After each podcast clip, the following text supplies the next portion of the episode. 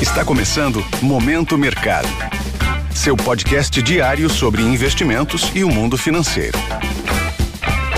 Muito bom dia para você ligado no Momento Mercado. Eu sou o Felipe Médici e bora para mais um episódio desse podcast que te informa e te atualiza sobre o mercado financeiro. Hoje vou falar sobre o fechamento do dia 21 de março, terça-feira.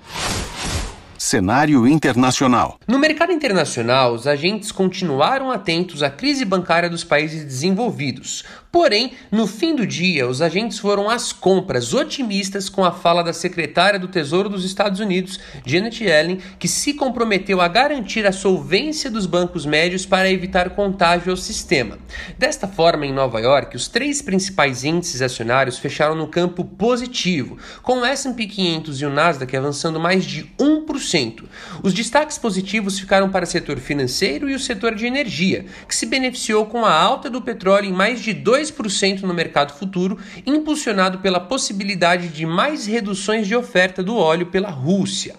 Na renda fixa, com os investidores à espera pela decisão de política monetária do Fed, o Banco Central norte-americano, que acontece hoje, em um ambiente de maior apetite ao risco, as taxas dos títulos públicos americanos avançaram em todos os vencimentos, favorecendo as posições tomadas, ou seja, que ganham com a alta dessas taxas.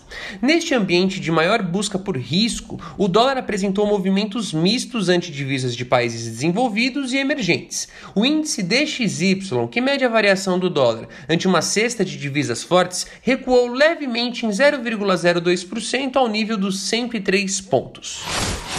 Cenário nacional. Por aqui, a espera pela decisão de política monetária do Copom e também nos Estados Unidos, que acontecem hoje na famosa super quarta, o mercado de câmbio operou em marcha lenta.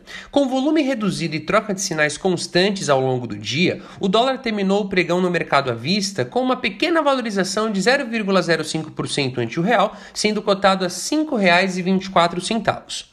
Na renda fixa, com os investidores à espera pela decisão do Copom, as taxas dos contratos de juros futuros terminaram o dia de lado, com viés de alta em alguns vencimentos que favoreceram levemente as posições tomadas nestes vértices.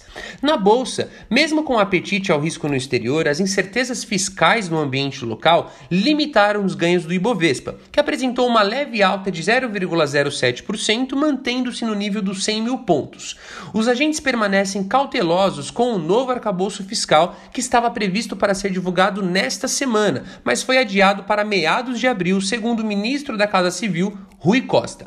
O destaque positivo da sessão ficou para os papéis da Petrobras, que avançaram mais de 2% em linha com o avanço do petróleo pontos de atenção. Se atente à decisão de política monetária do Fed, que será acompanhada pela atualização das projeções econômicas e a fala de seu presidente, Jeremy Powell.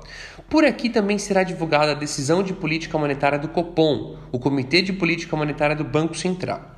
Sobre os mercados, agora pela manhã as bolsas asiáticas fecharam majoritariamente em alta, acompanhando o rally das bolsas de Nova York ontem, em meio à recuperação de ações de bancos. As praças europeias abriram em baixa, com os agentes aguardando com cautela a decisão de política monetária do Fed e com a divulgação de dados da inflação ao consumidor britânica, CPI na sigla em inglês, acima das expectativas. Os futuros de Nova York operam levemente em baixa, com os investidores também com passo de espera pela decisão do Fed. Desta forma, termina o Momento Mercado de hoje. Agradeço a sua audiência e um excelente dia. Valeu! Esse foi o Momento Mercado com o Bradesco. Sua fonte diária de novidades sobre cenário e investimentos.